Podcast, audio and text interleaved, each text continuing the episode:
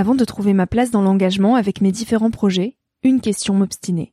Comment faire de mon métier un vecteur de transition sociétale? Comment avoir un impact et faire ma part au quotidien? Si vous écoutez Nouvel Oeil, vous vous posez certainement aussi ces questions-là. Et si j'ai choisi la Green Management School pour soutenir mon podcast, c'est parce que ça peut réellement vous aider à vous y retrouver. Se former au métier de la transition écologique, ce n'était pas si accessible il y a quelques années, mais ça l'est aujourd'hui. Ça l'est tellement que l'on ne sait plus qui croire, quelle formation entreprendre, ni ce que ça vaut. Alors j'ai fait les recherches pour vous, et j'ai trouvé l'école que j'aurais tant aimé faire il y a quelques années, quand j'étais paumée. Des cours approfondis sur le climat, la biodiversité, l'agronomie, la géopolitique, mais aussi sur les modèles économiques vertueux, le tout dispensé par des spécialistes et des personnalités inspirantes. Créer un autre lendemain que celui qui s'annonce, c'est leur mantra, et derrière cette idée, la mission de Green Management School est de former de nouveaux managers capables de transformer les entreprises et les organisations de l'intérieur. Toutes les informations sont en description. Merci à Green Management School de croire en nouvel œil en soutenant cette saison de podcast. Tout de suite, place à un nouvel épisode.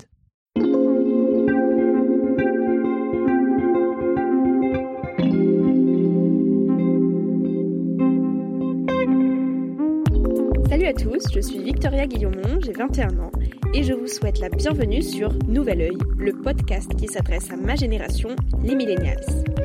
J'avais envie de partager avec vous quelques prises de recul, à un âge où l'on se cherche, où l'on construit son chemin, dans un monde de plus en plus incertain. Dans une ère où les réseaux sociaux sont omniprésents, où les informations viennent partout, dans tous les sens, et où trouver sa place est souvent une belle épreuve du combattant.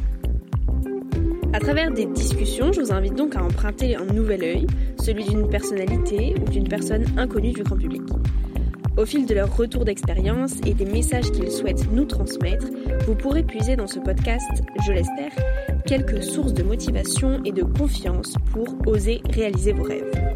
Alors le temps d'une trentaine de minutes, je vous invite à embarquer vers de nouvelles façons d'appréhender nos sociétés et nos vies de vous recentrer sur ce qui est essentiel et sur qui vous êtes pour vous aider à trouver votre chemin et surtout à oser. Prêt? C'est parti. J'ai enregistré cet épisode il y a un petit moment et je n'avais pas encore investi dans de bons micros. Alors je m'excuse par avance pour la qualité du son qui n'est pas des meilleurs, mais l'essentiel c'est de vous partager un peu d'optimisme pendant ces moments de confinement. Jacrou a 86 ans et pour lui la vie c'est comme un plat, comme un bon dessert dont il faudrait savourer chaque bouchée. Il a fait la guerre d'Indochine pendant deux ans et il nous confie que le risque lui a fait prendre conscience de beaucoup de choses. Ces choses qu'il nous partage ici. Il nous décrit son enfance, sans téléphone, sans télévision, juste en compagnie de quelques livres, un peu de cinéma et beaucoup de nature. Une vie bien différente de celle que l'on connaît. Il nous raconte sa rencontre avec sa femme, dont il a passé 56 années et avec laquelle il a décidé de se marier seulement quelques heures après leur rencontre. Pour Jacques, une vie paisible et fade, c'est comme un plat sans sel. Il faut qu'il y ait du risque, que l'on sente l'adrénaline monter par la peur pour se rendre compte que la vie vaut la peine d'être vécue. Il nous parle du temps qui efface la plupart des choses, qui épluche ce que l'on pense important et qui n'a finalement pas vraiment d'importance. Il nous transmet de jolies prises de recul pour se recentrer sur ce qui est essentiel, et réécouter cette discussion m'a d'autant plus fait écho en ces temps que nous traversons. Alors je vous souhaite une belle écoute et prenez soin de vous. Je n'ai pas l'habitude de me présenter, je suis pas euh, avide de, de, de sensationnel, de trucs comme ça. J'ai la chance d'avoir euh, une santé correcte, de bien me porter, c'est déjà une chose. J'ai beaucoup de souvenirs que je peux pas partager avec tout le monde et il y en a trop, c'est mmh. impossible. C'est lequel qui vous a le plus marqué? Ah, peut-être euh, la disparition de ma femme. Quand elle est partie, j'ai été très touché, ça m'a fait beaucoup de peine. Après, euh, bon, il y en a une accumulation de petits souvenirs qui sont bien et tout, mais le temps efface la plupart euh, des choses. Il est bizarre de voir que dans une vie, vous pouvez par exemple me demander qu'est-ce qui s'est passé en 1975. Je suis incapable de vous dire ce qui s'est passé en 1975. C'est une année qui m'a pas marqué. J'aurais aucun souvenir de cette année-là. Alors que en 1942 pendant la guerre, les souvenirs m'ont marqué davantage parce que peut-être que le risque était plus grand et le risque fait prendre conscience de beaucoup de choses.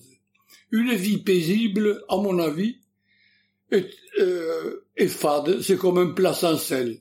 Il faut qu'il y ait du risque, il faut que vous sentiez un petit peu l'adrénaline monter par la peur pour, pour vous rendre compte que la vie vaut la peine d'être vécue. C'est quoi les plus, les plus grands risques que vous avez pris, vous, dans votre vie?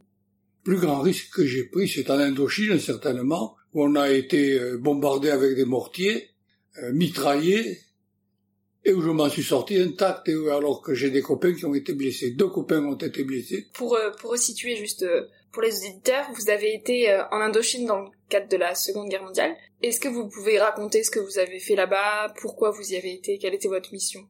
Pourquoi j'y étais Parce que j'étais militaire. On luttait contre le communisme, mais en réalité, on protégeait les intérêts de quelques particuliers, notamment les plantations de caoutchouc, de Michelin euh, et de d'autres euh, intérêts euh, privés. Il y avait par exemple un ministre qui s'appelait Costefloré, je vous donne le nom, qui a fait équiper les bases militaires d'Indochine de fils de fer barbelés pour les protéger. En réalité, le fil de fer barbelé a été fabriqué dans l'usine de son frère. Et quand nous sommes partis, les, rouleaux de barbelés étaient toujours euh, entassés dans un coin, ils n'ont jamais servi. Ça, ça fait partie d'intérêts particuliers. Et beaucoup de guerres ne servent que les intérêts de quelques financiers ou fabricants d'armes. Il n'y aurait pas de fabricants d'armes, il n'y aurait pas de guerre. Il est étonnant de voir que la guerre, après la guerre, on est toujours en guerre depuis la, depuis la dernière grande guerre qu'on a appelée. Vous voyez les, événements au Mali, en, Afrique, euh, mais qui est derrière ça? Comment se fait-il que des pays où ils ne mangent pas à leur faim, ils sont à la famille, ils achètent des munitions, des armes? D'où vient cet argent? D'où vient cet armement? Vous occupez comment vos journées quand vous aviez dix ans? Quand j'avais dix ans, j'avais d'abord beaucoup de temps à l'école. Et ensuite, quand je rentrais de l'école, j'avais les devoirs à faire. Et j'étais tranquille le jeudi, c'était le jour de congé, et puis le samedi après-midi et le dimanche. Alors j'allais m'amuser avec les nos camarades, on avait des jeux dehors, quoi. On n'avait pas de téléphone, pas de rien, donc euh, c'était les, les poursuites, les bagarres, les, tout ce qu'il fallait pas faire. Euh, on n'était pas trop surveillé. Et après, euh, je suis allé souvent au cinéma quand j'avais 14 ans. Après, c'était, j'adorais le cinéma.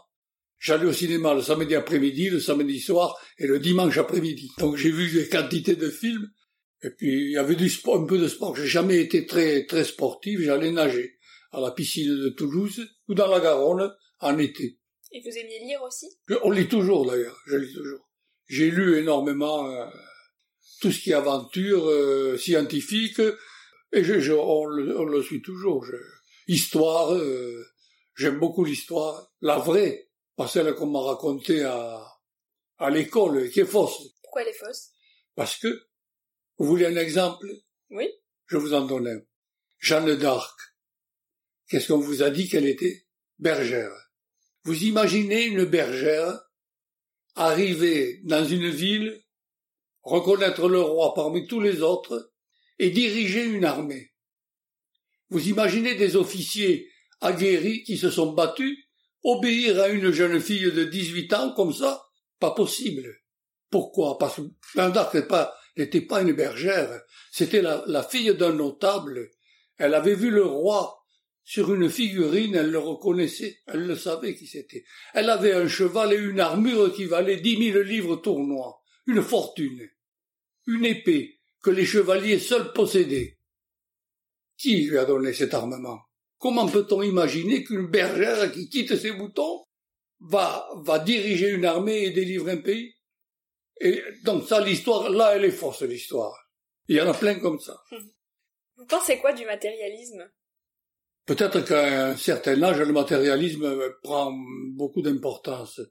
On va le perdre, cette sensation de matérialisme, en vieillissant, en prenant de l'âge, de l'expérience, en se rendant compte que l'on s'est attaché à des choses qui en valent pas la peine. Vous amassez une fortune euh, colossale, qu'elle soit n'importe quoi, tout ce que nous sommes autour, la maison, la voiture et tout ça, le jour où on est malade et où on sent que ça va aller mal, tout ce que vous semblez euh, important perd son importance et vous vous en moquez totalement. Que la voiture soit belle ou pas, vous en foutez. Ce qui compte, c'est que on va partir et on va laisser tout ça. Donc on a accumulé tout ça, mais pour pourquoi? Pour un confort. Mais il est temporaire, le confort. C'est le, confort d'une, d'une vie. Or, il y a tellement d'autres choses que l'on, que je trouve que les gens ont perdu, euh, peut-être que les jeunes aussi, la beauté de la nature. L'océan, quand vous le regardez, à un coucher de soleil, Arcachon par exemple, c'est de toute beauté. Une forêt qui est secouée par le vent, on entend le bruissement, les arbres qui bougent, j'adore ça. C'est joli, les herbes, les fleurs. Un animal, je suis, je suis anti-chasse, je n'aime pas la chasse, je n'aime pas tuer un animal. Inutilement, nous avons de quoi manger suffisamment sans tuer de, un chevreuil en liberté dans un champ. C'est joli comme tout. Même un petit lapin, c'est magnifique. Donc je, le matérialisme, je suis pas très matérialiste. Euh, je peux changer de maison, d'endroit, euh, sans que ça me... Et alors, c'est quoi le plus important, au final? Réussir sa vie. C'est quoi réussir sa vie? Réussir sa vie, c'est être satisfait de ce que l'on a fait. Avoir été honnête avec les autres, avec soi-même. Avoir travaillé. Avoir aidé les autres. Ne pas avoir profité des autres arriver à un certain point en se disant sur dix combien je me donne Deux ou huit Celui qui a huit, pour moi, c'est celui qui a réussi sa vie, parce qu'il a participé à aider les autres et à, à vivre en société. Vous donnerez combien, vous? Sept, je veux pas être trop. Mais j'ai toujours aidé les autres et honnêtement, je suis, je suis gentil, j'ai le fond gentil. J'aime pas qu'on fasse de mal aux animaux. Euh, je pourrais être violent avec quelqu'un qui est méchant avec des animaux ou avec des enfants. J'ai vécu 56 ans avec ma femme. J'en suis heureux parce que tout le monde n'arrive pas à vivre 56 ans en couple. Mais elle est morte d'un cancer il y a 5 ans. Vous l'aviez rencontrée comment? Je l'ai rencontrée lors d'un baptême et on nous avait mis moi parrain et elle marraine. Et dans l'après-midi, euh, après le repas, eh ben, on a décidé de se, de se marier. En quelques heures, nous avions convenu que nous étions euh, faits l'un pour l'autre, et ça a duré 56 ans. Mais, comment vous avez pu en quelques heures euh, Je ne sais pas, c'est, je n'ai pas décidé, c'est venu tout seul. Je l'ai trouvée, elle, elle était mignonne, elle me plaisait. Eh j'ai dit bon, je veux me marier avec elle. Je lui ai demandé, elle m'a dit oui, de suite. Une alchimie. Et donc, euh, le soir même, après le repas, ah, le soir même, à son père, je lui disais, euh, je connaissais son père avant de la connaître à elle, parce que son, elle était d'un premier mariage chez son père. Et donc, je, je l'ai rencontré à ce baptême, et j'ai dit à son père, je le tutoyais, mhm. je veux me marier avec ta fille. Et lui, m'a dit, d'accord, il était content. Est-ce que vous pensez que c'est plus dur aujourd'hui de trouver quelqu'un? Peut-être qu'on se pose... Pas du tout. Je trouve que, au contraire, c'est beaucoup plus facile car le l'éventail est beaucoup plus étendu qu'à mon époque. À mon époque, l'information était extrêmement limitée. C'est pour ça, regardez, dans les villages, ils se mariaient entre eux. Pourquoi? Parce qu'ils ne sortaient pas du village. Ils se rencontraient lors des fêtes, des balles et tout. Et, c'est comme ça que les unions se, se faisaient. Maintenant, il y a énormément d'unions qui se font, je vois, par Internet. Oui en, communiquant à des distances, euh, on peut très bien communiquer avec une chinoise ou une, une tahitienne ou, euh, alors qu'à mon époque, c'était impensable ça. On savait même pas si ça existait. Mais justement, peut-être que du fait qu'on ait plus de choix qu'avant, ça rend les choses plus compliquées. On se pose peut-être des questions qu'on se posait pas avant. Bien sûr, ça, ça peut compliquer les choses parce que vous avez davantage de choix. Ça fait compliquer les erreurs. multiplier les erreurs. Mais vous n'êtes plus confiné à un certain milieu. Vous avez le choix. Alors que nous, nous n'avions pas le choix puisque il n'y avait pas trop, trop de choix justement. Maintenant vous, vous pouvez décider, vous avez des informations que nous n'avions pas à l'époque. Vous raisonnez d'une façon que nous ne raisonnions pas à l'époque. Vous avez certainement plus d'indépendance vis-à-vis de vos parents que moi j'en ai eu. L'obéissance à mon père était surtout dans un milieu militaire, c'est pas, c'est pas évident. Donc, je n'allais pas contre la volonté de mon père pour beaucoup de choses. C'est lui qui m'a dirigé, il m'a aiguillé. Il m'a pas trop mal euh, dirigé, euh, mais vous, maintenant, à votre âge, les accès d'informations que vous avez, la culture que vous pouvez avoir, vous imaginez un enfant maintenant entre la télévision, les, les, ça, Internet et tout, il peut connaître dix fois plus de choses que nous au même âge. C'est, j'aurais aimé avoir euh, euh, 20 ans maintenant, je n'aurais pas fait le métier que j'ai fait, je ferais peut-être euh, autre chose tellement il y a d'autres possibilités. Vous aimeriez faire quoi? J'aurais aimé être euh, dans la police judiciaire, enquêter, chercher. J'adore, j'adore ça. Les énigmes, les et j'aime les voyages maintenant sont à la portée de pratiquement tout le monde. À notre époque, l'avion était extrêmement cher. Prendre un avion, c'était réservé à, à l'élite. Mm. À mon époque, euh, il était impossible de faire du ski dans des classes moyennes. Le ski était réservé à des gens euh, de la, la classe supérieure, comme le tennis. Le tennis, pour moi, était un sport de luxe. J'ai jamais pu faire de tennis. Alors que maintenant, du tennis, eh ben, il y a, il y a, il y a un terrain de tennis. Il suffit d'acheter une raquette, alors c'est pas très cher, les balles. À l'époque, non. Les skis étaient très chers, les, les raquettes étaient... Et, et les cotisations... Euh, Qu'est-ce qui nous restait? Euh, La course, la marche, la natation, puisque l'on se baignait dans, dans la Garonne, la personne ne nous empêchait de, de profiter de ça. Vous pensez quoi de l'état du monde? Il est, il est, mal en point. Ouais. Il y a la qualité du sol. Le sol s'appauvrit de plus en plus. Il y a de plus en plus de monde il va falloir de plus en plus de, de, terre à cultiver pour nourrir les gens. Comment allons-nous faire? La terre entière cultivée ne pourra pas nourrir 8 milliards de, personnes. Il va falloir faire quoi? Les maladies, la famine, qui sont à l'heure actuelle en cours, il y a des peuples qui meurent de faim. La nature risque de réguler elle-même le défaut que l'homme aura causé. Par les catastrophes naturelles Oui, par les catastrophes naturelles, par des disparitions de peuples, par... Elle a déjà fait ça dans le temps. Parce qu'il n'y a pas que les dinosaures qui ont disparu à cause d'une météorite.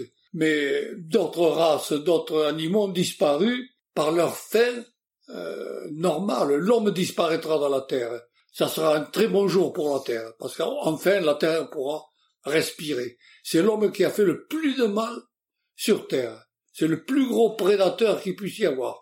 Il tue, même lui, il se tue alors c'est pour vous dire que faut être très fort pour arriver à ce stade-là. Il faudrait commencer à réguler peut-être les naissances dans les pays où ce n'est pas fait, comme l'Inde ou les, pays d'Afrique, et leur faire comprendre que il vaut mieux avoir un seul enfant ou deux et les garder en bonne santé que d'en avoir quatre ou cinq et les perdre à, à trois, quatre ans de maladie ou de famine, je sais pas?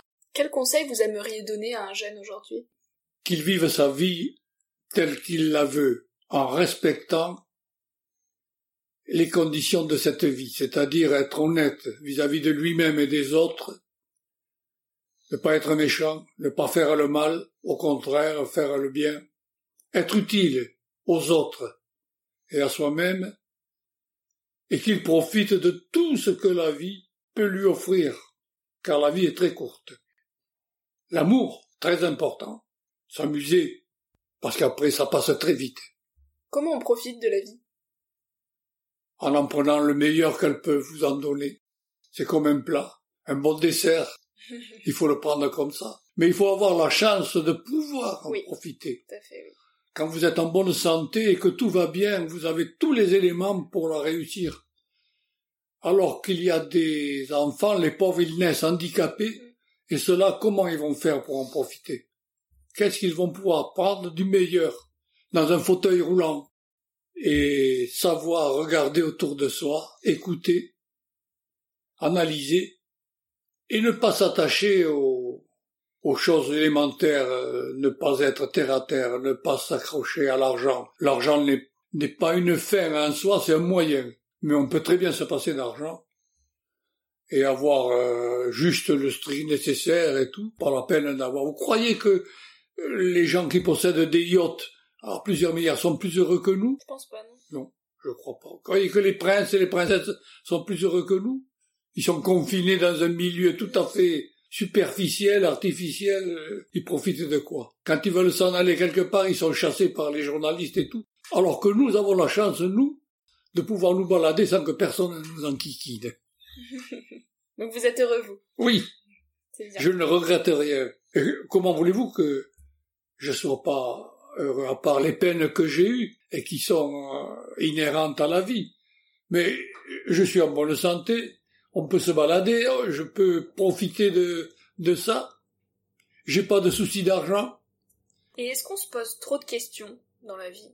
Des fois, oui. Et des questions qui n'amènent à rien, qu'à compliquer les choses. Mm.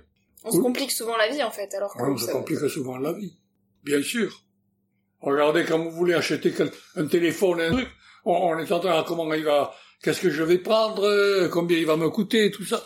À l'époque où il n'y en avait pas, posait pas la question. Vous en pensez quoi d'Internet? Je trouve que c'est un outil formidable, à condition que l'on s'en serve intelligemment et qu'il ne soit pas aux mains de quelques fraudeurs ou magouilleurs ou voyous, parce qu'avec ça, on peut faire beaucoup de mal. Mais si on ne l'utilise que dans le sens du bien, de la connaissance et tout, c'est fantastique. Et vous trouvez que les jeunes aujourd'hui, ils l'utilisent bien? Pas trop de, contact avec les jeunes, et je n'accuse pas les jeunes. Au contraire, je les, plains parce qu'ils sont sous pression.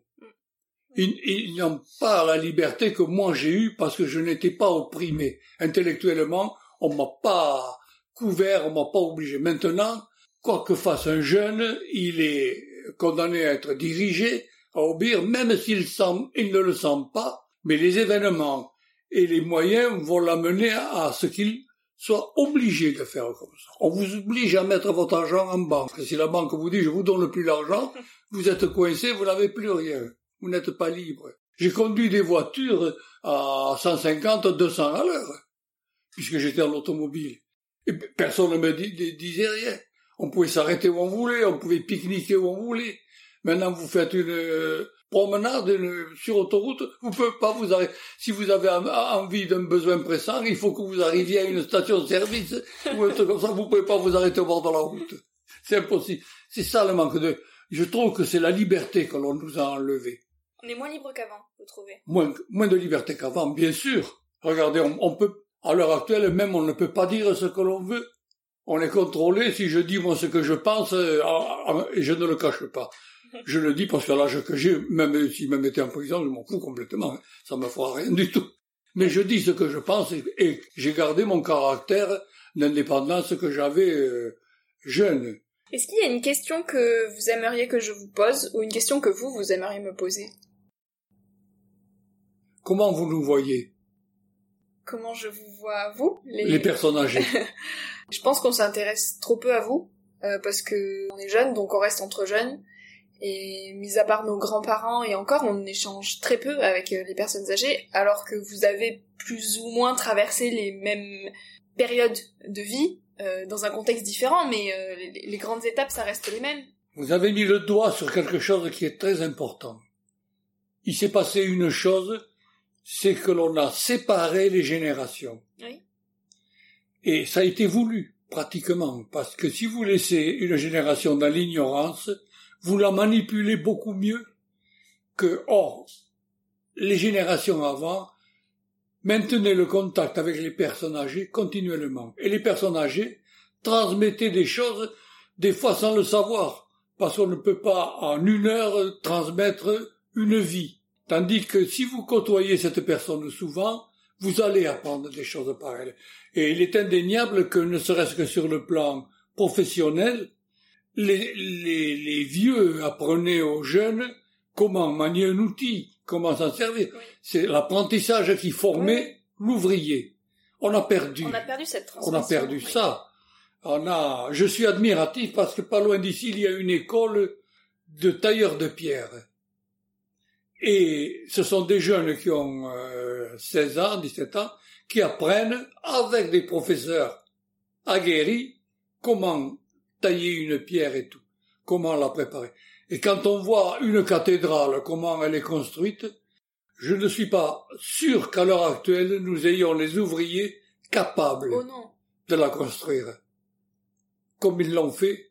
Regardez Notre-Dame, qui a été détruite en partie par le feu. Le problème que ça pose pour trouver les gens compétents Mm, mm. pour refaire ce qui a été fait.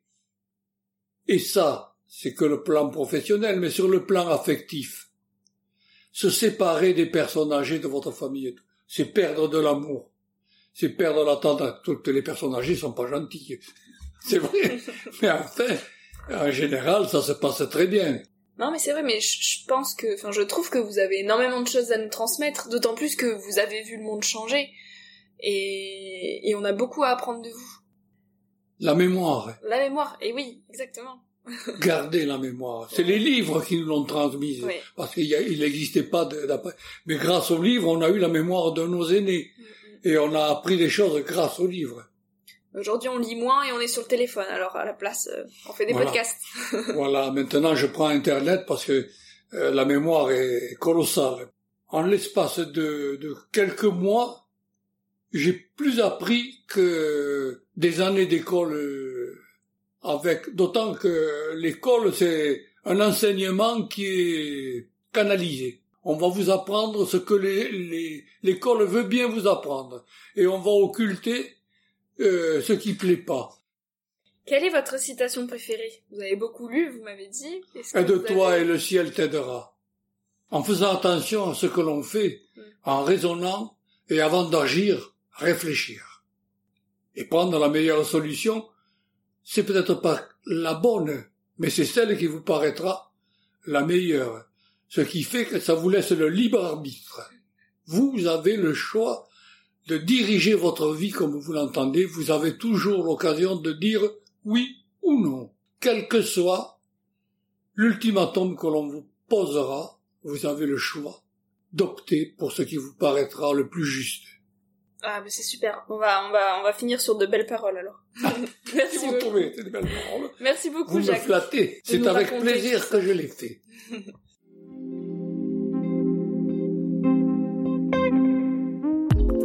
Merci à tous d'avoir écouté l'épisode jusqu'au bout. J'espère qu'il vous a plu et surtout qu'il a pu vous inspirer. Pour suivre les aventures du podcast, je vous invite à vous abonner et à suivre ma page Instagram Nouvel Oeil. N'hésitez pas à me faire part de vos retours et de vos suggestions et surtout à en parler autour de vous pour faire connaître le podcast. Je vous dis à très bientôt pour un tout nouvel épisode et en attendant, savourez la vie comme il se doit et faites des choses folles.